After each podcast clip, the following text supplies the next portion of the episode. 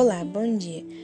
O meu grupo é composto por Tainá Souza, Letícia Silva, Evelyn Chagas e eu, Giovana Domingos. A gente vai falar sobre o cordel, é, Os Animais Têm Razão. Eu vou começar falando sobre o autor. Antônio Francisco Teixeira de Melo é um cordelista xilógrafo e compositor de potiguar. É filho de Francisco Petróleo de Melo e de Pet Petra Teixeira de Melo. Graduado em História na Universidade do Estado do Rio Grande do Norte, é membro da Academia Brasileira de Literatura de Cordel, na cadeira de número 15, cujo patrono é o poeta cearense Patativa do Acearé. Em dezembro de 2018, recebeu a Comenda de Incentivo de Cultura Luiz na Câmara Cascundo, reconhecimento do Senado Federal a personalidades e instituições que tenham uma contribuição relevante ao registro da cultura do folclore brasileiro. Ele também é conhecido como o Rei do Cordel. Sou Evelyn Chagas, vou falar um pouco sobre o texto, né, que vem então. Então, o texto, ele exatamente fala sobre é, animais sem razão.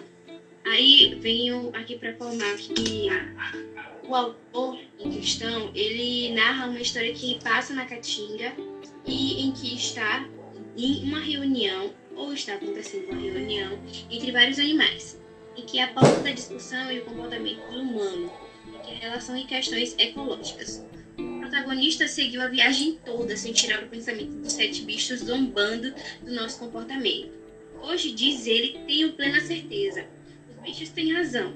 Esse livro me chamou muita atenção, exatamente, né? É, pela atenção, pela forma engraçada e irônica no qual o autor traz uma crítica ao comportamento dos humanos em relação à natureza, além de proporcionar às crianças entrar no mundo da imaginação, o quanto traz a sala dos animais para dentro da narrativa. E aí é onde nós, seres humanos, entramos como pessoas ruins por nós estarmos é, estragando a natureza. E os animais, neste momento, têm razão. E eu vou falar as características que fazem com que se torne um cordel. Bom, o cordel tem como principais características a oralidade e a presença de elementos da cultura brasileira, como por exemplo o folclore, já que os cordéis tratam dos costumes locais, fortalecendo as identidades regionais. Sua principal função social é de informar ao mesmo tempo que diverte os leitores. Além disso, algumas das características do cordel são a escrita, como métrica fixa e rimas que fazem a musicalidade dos versos. O cordel caracteriza-se pela presença do gênero literário em versos e a sua linguagem popular oral, regional e informal.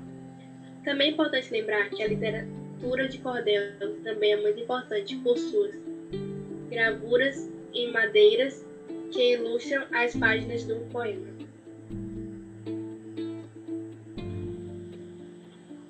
Bom dia, eu sou Tainá Souza e eu vou falar sobre a intenção do texto Os Animais Têm Razão.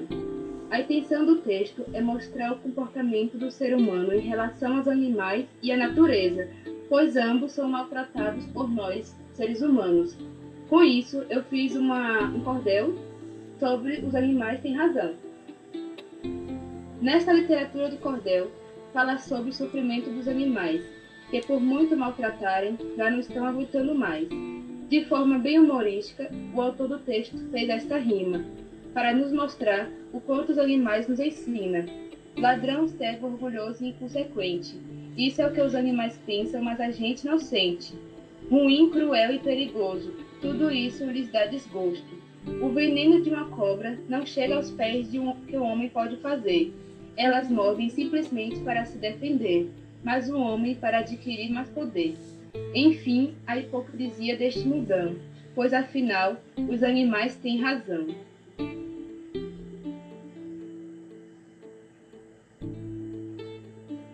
Aqui a gente está falando exatamente, né, sobre nós seres humanos estarmos matando as florestas, a natureza.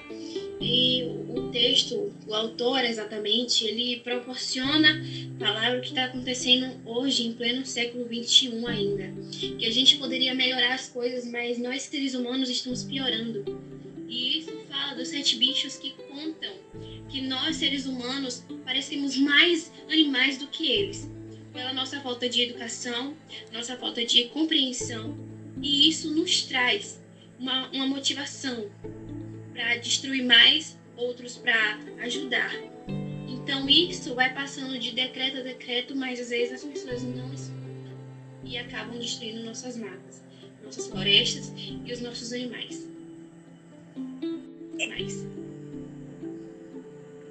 É tanto que vemos que é, o único animal que se sentiu bem em, em falar dos humanos, que gostava dos humanos, era os cachorros, o cachorro que tinha no coelho, porque ele é o único animal que nós seres humanos tratamos bem, tratamos como os amigos. É, os outros animais a gente é, diminui, é, não trata como eles devem ser tratados. E também a gente é, hoje em dia pensa muito em nós mesmos, não pensamos mais no próximo. E eu acho que o Cordel retratou muito bem isso. Foi o nosso podcast e agradecemos a todos por terem escutado e à senhora professora por ter escutado os nossos relatos, nossas evidências, o nosso pensar do que trata-se o texto. Muito obrigada. Esperamos que tenham gostado.